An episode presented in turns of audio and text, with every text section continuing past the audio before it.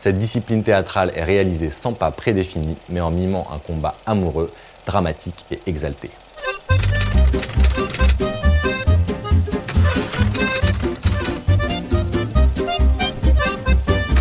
Salut à toi, c'est Jérémy de Gang de Paris. Bienvenue dans ce nouvel épisode. Aujourd'hui, on va parler de la danse Apache.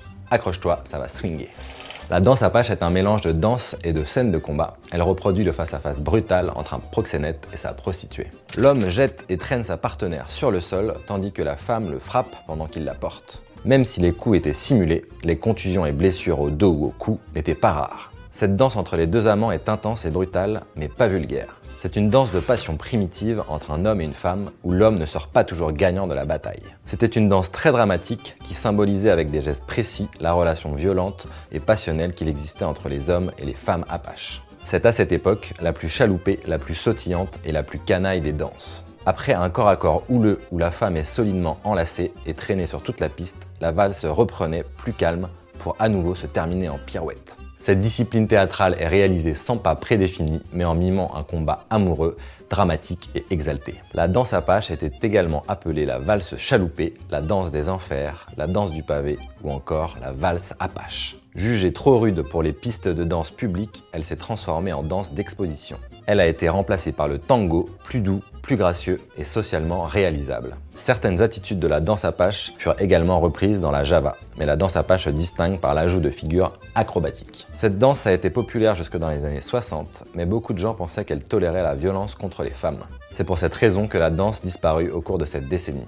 Compréhensible mais pas tout à fait vrai, puisque la danse apache a été créée par une femme comme une déclaration par rapport à l'état d'esprit moderne des droits de la femme.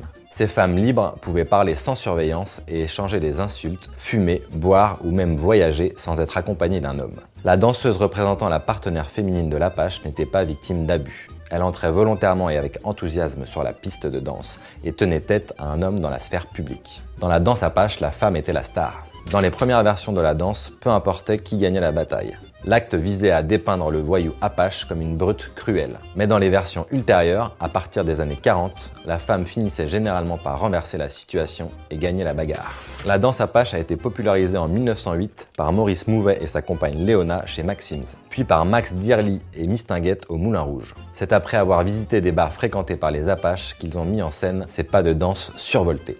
La danse apache a connu un succès auprès des réalisateurs de cinéma quelques années plus tard, qui n'hésitaient pas à la mettre en scène et à la caricaturer. Pour conclure, voici les 8 pas les plus célèbres de la danse apache. L'accroche-cœur, la pince monseigneur, le mont de charge, le moulin rouge, le torboyau, la prise de la bastoche, l'envolée du faubourg et la descente de la butte. Si l'épisode t'a plu, tu peux noter ce podcast, ça m'encourage à continuer et à faire d'autres sujets pour plus d'articles et de contenus sur les Apaches parisiens, rends-toi sur www.gangdeparis.com. À très bientôt.